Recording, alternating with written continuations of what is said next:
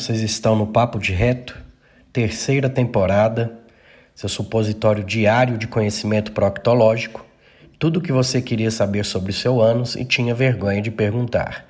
Essa temporada está recheada de convidados, muitos escolhidos por vocês, alguns novos, outros que já passaram por aqui e vocês pediram que voltassem. Vai ser muito bom, será publicado toda terça e toda quinta. Gratidão e bora lá aproveitar esse episódio.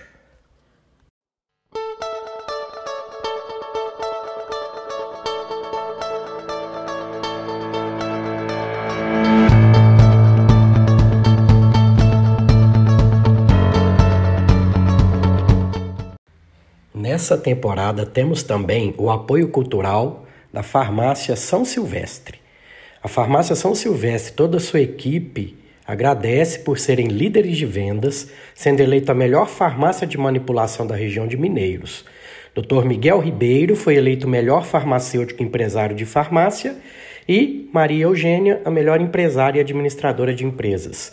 Ela tem as linhas ME Suplementos, ME Cosméticos e o método ME, Emagrecimento sem Flacidez, que é considerado o maior projeto fitness da região.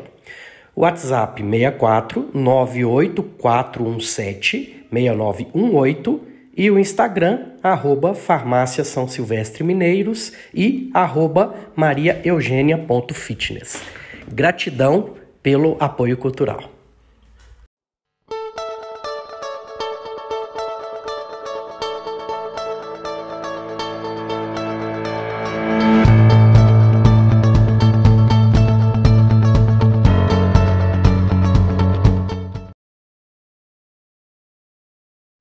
Então, bom dia, pessoal.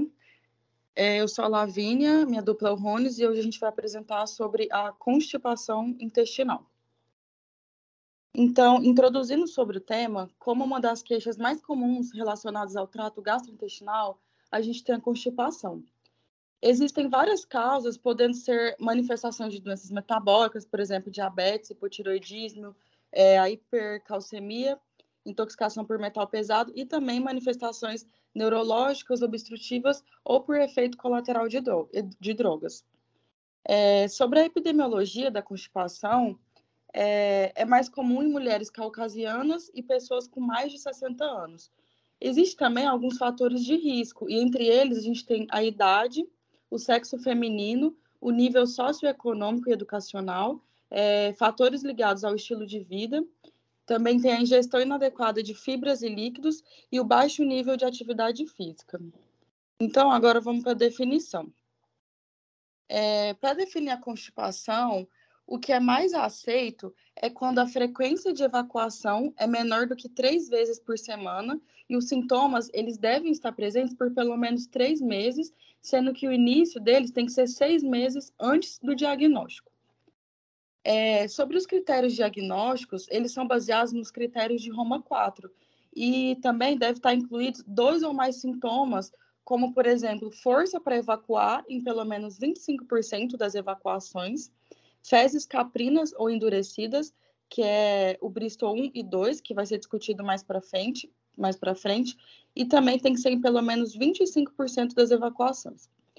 É, outros achados também tem que ser a sensação de evacuação incompleta em pelo menos 25% das evacuações, sensação de obstrução anorretal também 20, 25%, manobras manuais para poder facilitar a evacuação em 25% delas, é, menos de três evacuações por semana e evacuações raramente presentes sem o uso de laxantes, e também os critérios insuficientes para diagnosticar a síndrome do intestino irritável, né?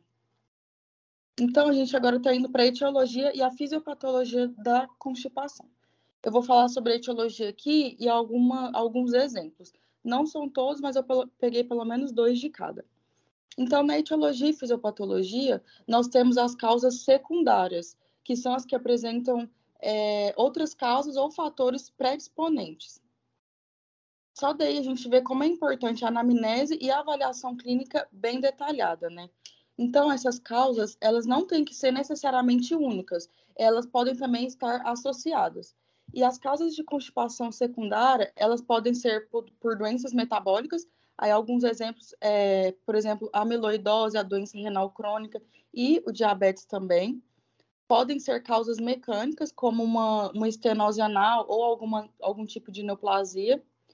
É, por doenças neurológicas, a gente tem a neuropatia autonômica, doenças de Chagas e também o mal de Parkinson.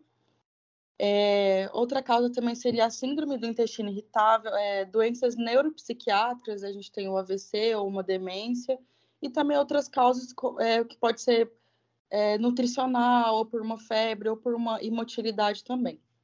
Além dessas causas, a gente tem as medicações. As medicações, elas também estão associadas à constipação. É, por exemplo, os analgésicos, os anticolinérgicos, algum agente que contém cátio, por exemplo, suplemento de ferro, alumínio ou bário, e medicações com atividade neural, por exemplo, os opioides e os antihipertensivos. Agora, falando sobre a fisiopatologia, o cólon, o reto e a região anorretal, elas são dadas pelas inervações entérica, hepática e parasimpática. Então, quando ocorre ali uma lesão dos nervos parasimpáticos sacrais ou lesão da medula lombosacra, pode ocorrer a constipação, porque pode ter uma hipomotilidade, uma dilatação colônica, uma diminuição da sensibilidade e do tônus retal. E também pode ocorrer uma estase e uma evacuação prejudicada. Já nas lesões altas da medula, os reflexos eles estão preservados, é, então pode estimular a, evacuação pelo toque digital. É, eu comentei sobre a doença de Parkinson, por exemplo. Então, no caso da doença de Parkinson ou de uma esclerose múltipla, a gente tem uma inatividade. E além dessa inatividade, é, eles fazem uso de algumas medicações que pioram a constipação. Outra etiologia da constipação é a crônica idiopática. Então, depois que a gente desconsiderar todas as causas de constipação secundária, que foi essa que eu citei agora, a gente deve começar a pensar na constipação primária ou de causa idiopática. Essa última, ela é subdividida em trânsito colônico normal, em inércia colônica e retardo no esvaziamento.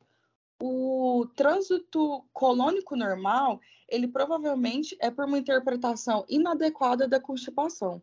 É, ela é frequentemente associada à doença psicossomática, por exemplo. Já na outra divisão, que é essa por inércia colônica, ela vai acontecer pelo retardo da passagem de marcadores radiopáticos no colo proximal.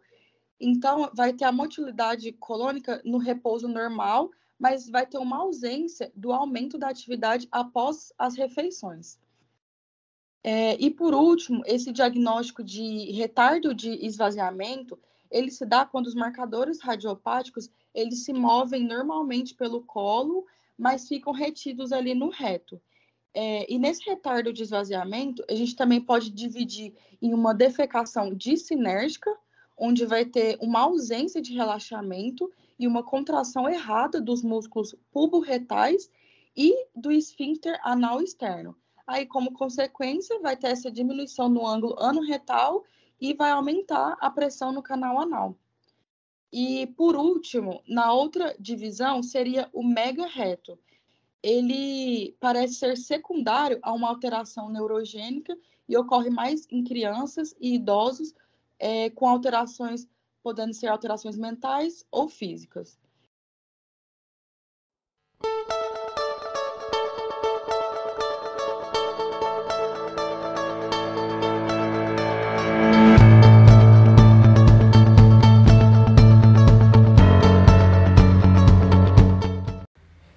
Nessa temporada temos também o apoio cultural da Farmácia São Silvestre. A Farmácia São Silvestre, toda a sua equipe, agradece por serem líderes de vendas, sendo eleita a melhor farmácia de manipulação da região de Mineiros. Dr. Miguel Ribeiro foi eleito melhor farmacêutico empresário de farmácia e Maria Eugênia, a melhor empresária e administradora de empresas. Ela tem as linhas ME Suplementos, ME Cosméticos e o método ME, Emagrecimento sem Flacidez, que é considerado o maior projeto fitness da região. WhatsApp 64 98417 6918 e o Instagram, arroba Farmácia São Silvestre Mineiros e arroba mariaeugênia.fitness. Gratidão pelo apoio cultural.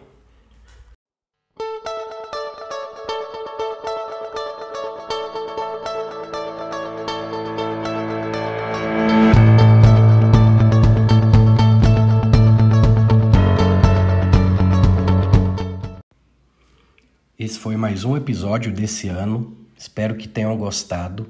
E para que o Papo de Reto continue crescendo, comente, indique, fale para aquele amigo e vai só ajudar a crescer e vamos impactar cada vez mais vidas. Eu termino sempre com gratidão e carpe diem.